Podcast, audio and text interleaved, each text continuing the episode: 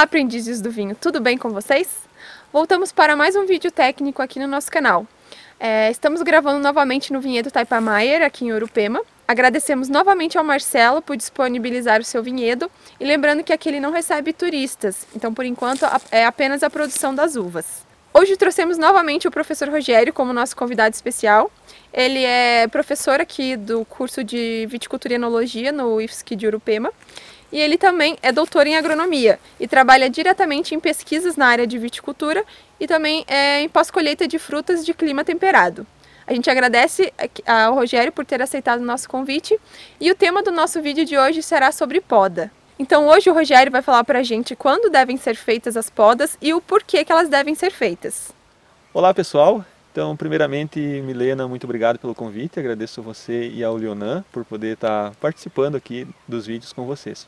Então, Rogério, fala pra gente, qual seria o motivo de ser feita a poda na videira? então, Milena, respondendo a sua pergunta, é, o objetivo da poda da videira é para que a gente tenha um equilíbrio entre a parte vegetativa e reprodutiva. Nós devemos equilibrar o número de gemas que vão brotar em relação ao número de frutos que nós vamos ter nessa planta. Então é para manter um equilíbrio vegetativo, reprodutivo e produzir é, frutos de qualidade. Então, observem essa, essa videira aqui é, com várias gemas. Cada gema dessa vai dar origem a um ramo. Então, imagine se nós não fizer a poda, o que, que vai acontecer? A maioria vai brotar e nós vamos ter um excesso de é, ramo vegetativo que vai causar assombramento e vai resultar em uma produção de frutas é, sem qualidade.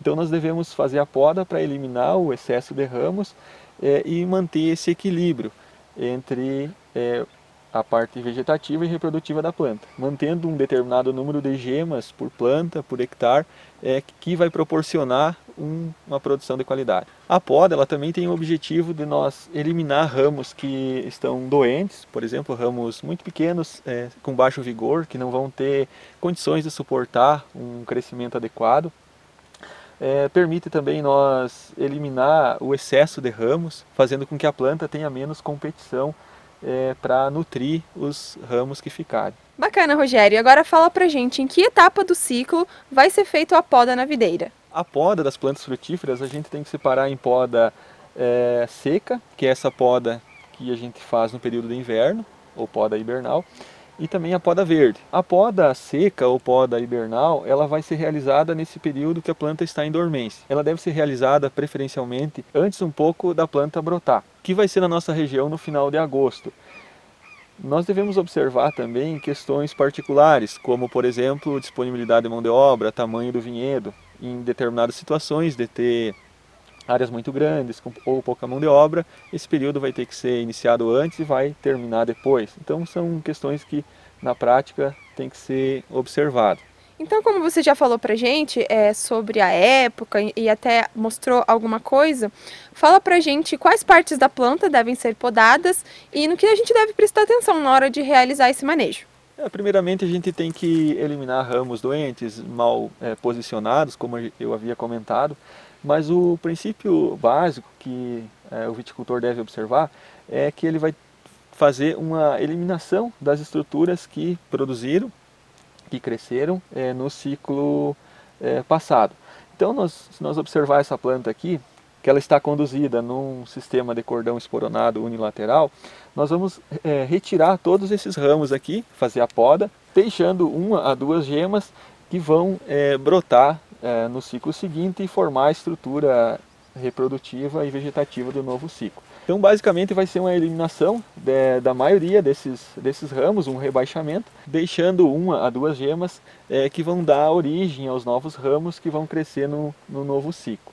Então, basicamente, nesse sistema de cordão esporonado, o que vai ser feito é, posteriormente é essa poda deixando é, esporões, que são é, toquinhos com uma a duas gemas para crescer no próximo ciclo.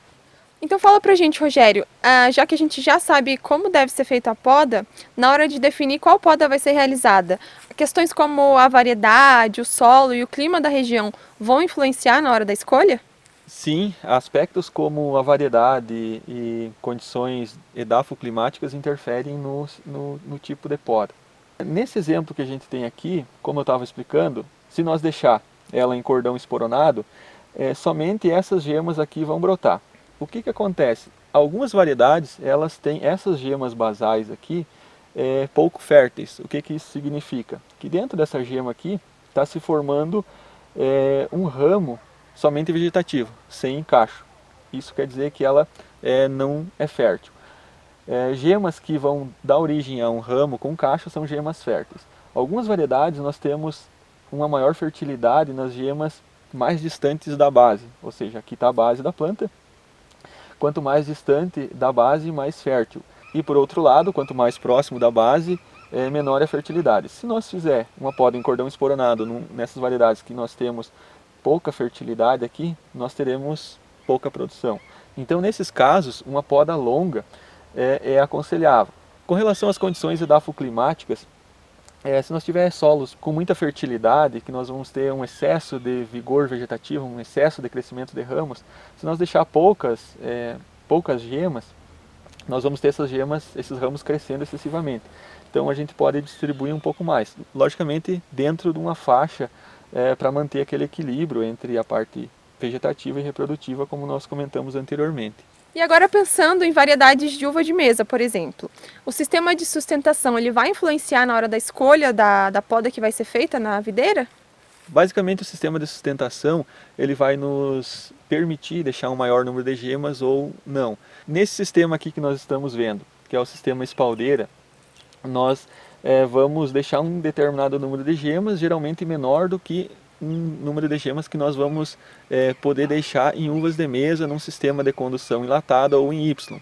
É, nesse sistema aqui, muito usado para a produção de, de, uvas para vinhos finos, a gente não quer é, uma produção tão grande. A gente quer um equilíbrio entre produção e qualidade para resultar em ótimos vinhos. Então, nesses sistemas, a gente deixa um menor número de gemas por planta e, consequentemente, por hectare.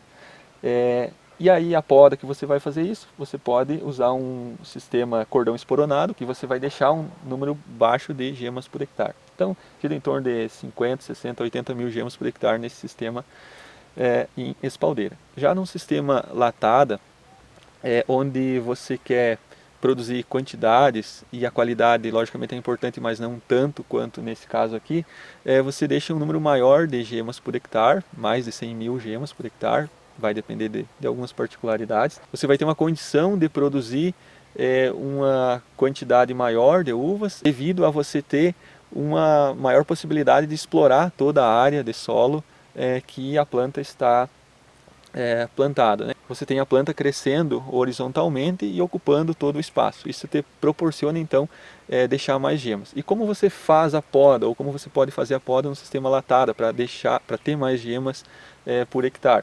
Usando uma, fazendo uma poda mista, por exemplo, ou uma poda longa, que é você deixar ramos é, mais compridos, com 6 a 8 gemas, é, que é a poda longa, ou a poda mista, onde você deixa ramos compridos, com 6 a 8 gemas, e também esporões.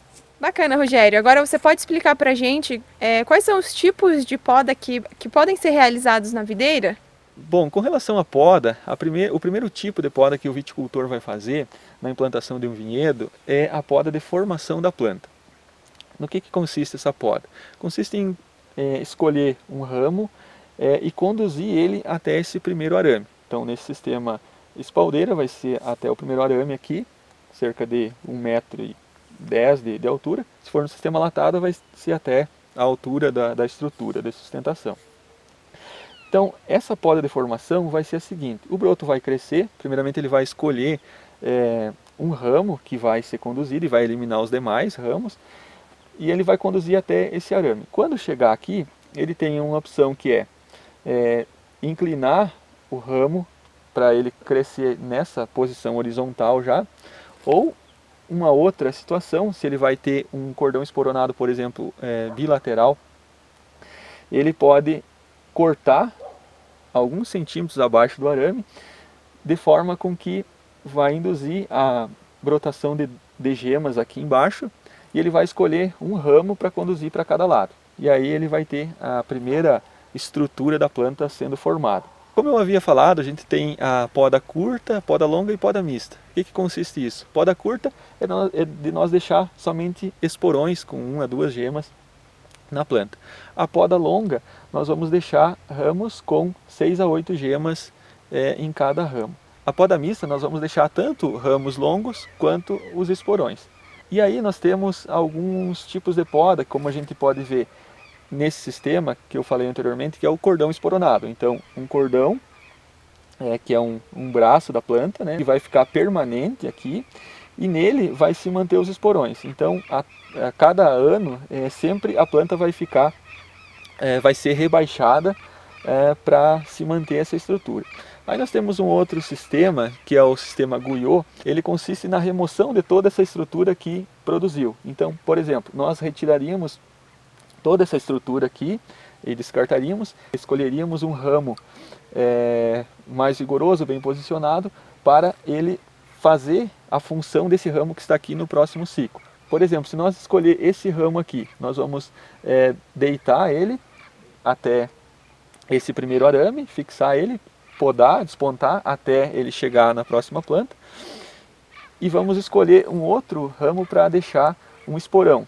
Qual que vai ser a função de cada uma dessas partes? Esse aqui vai ser o ramo produtivo, que vai produzir ramos e frutos no outro ciclo. E o que nós deixar para esporão, ele vai ser a estrutura que nós vamos usar para renovar no outro ano. Tá? Então na poda do inverno seguinte, esse ramo aqui que estaria aqui nesse local, ele seria todo ele eliminado. E um dos dois ramos que brotarem do esporão que ficou, ele vai ser usado para fazer essa função aqui. Essa que eu falei aqui é a poda seca, que nós realizamos no período de inverno. A poda verde, ela vai ser realizada no período de crescimento vegetativo. Ela basicamente vai ser a desbrota que a gente vai fazer, que será a eliminação de ramos que nascerem de algum, em algum local não desejado, em algum, de alguma gema latente, por exemplo, que tem no tronco, é, vai ser feito o desponte, que é a retirada da, é, da ponta desses ramos, a desfolha, que vai ser a retirada da, das folhas próximo da região do cacho, para permitir uma maior insolação no cacho, é, e também a retirada das feminelas, ou desnetamento, que vai ser ramos antecipados que vão estar tá, é, crescendo no ramo que está crescendo naquele ano, ou seja, é, ramos que naquele momento não deveriam estar tá, tá crescendo, é, porque não tem nenhuma função naquele ciclo. Então ela consiste nessas quatro etapas é, e vai proporcionar uma, um melhor arejamento da planta, reduzindo a incidência de doenças. Além da redução do microclima desfavorável para doenças, é, no caso da desfolha, uma maior incidência de radiação solar no cacho vai fazer com que ele sintetize mais compostos que são importantes para é, o vinho, como compostos fenólicos, por exemplo. Então, Rogério, para fechar o nosso vídeo de hoje, teria mais alguma informação sobre poda que você gostaria de deixar para os nossos telespectadores? Um ponto importante em relação à poda é com a tesoura, a esterilização da tesoura de poda. Quando a gente faz o corte na planta, a tesoura entra em contato com a seiva da planta. Se essa planta estiver contaminada com alguma doença, quando você for podar a planta que está ao lado, uma planta sadia, você vai estar contaminando essa planta sadia. Então é muito importante fazer a esterilização da tesoura com algum produto uh, saneante, hipoclorito de sódio, ácido peracético ou algum outro, para que não se faça a contaminação dessa tesoura. Então o recomendado é, é, no mínimo, entre filas fazer essa esterilização, mas o ideal é de planta a planta fazer a, a esterilização, para você não ter propagação de alguma doença é, no vinhedo. Um outro ponto importante é a proteção é, dos cortes, principalmente quando a gente faz corte em ramos muito é, grande, muito, muito, muito, grosso, fica um local muito exposto, um, local aberto, que pode permitir a entrada de patógenos que causam doença. Então, o ideal é fazer uma, passar alguma proteção, como uma pasta bordaleza, é, para proteger esse ramo, ou até mesmo é, tinta plástica. Isso para fruticultura de modo geral. Então é isso, pessoal. O vídeo de hoje foi muito bacana. Trouxemos para vocês mais um é, tema técnico, mas que não deixa de ser importante para a produção da uva. A gente agradece mais uma vez ao nosso convidado, o professor Rogério, ao Marcelo, que disponibilizou o seu vinhedo aqui em Urupema, e também ao IFSC, que é o nosso parceiro na produção dos vídeos. É, falando nisso, a gente vai deixar aqui para vocês o canal do professor Rogério. Lá ele coloca algumas aulas sobre temas também muito interessantes na área de, de frutíferos em geral. Não deixem de acompanhar, tá bom? É, e não esqueçam de curtir, compartilhar e comentar nesse vídeo. Um beijo e até a próxima. Vem cá, vem. Não! Vem.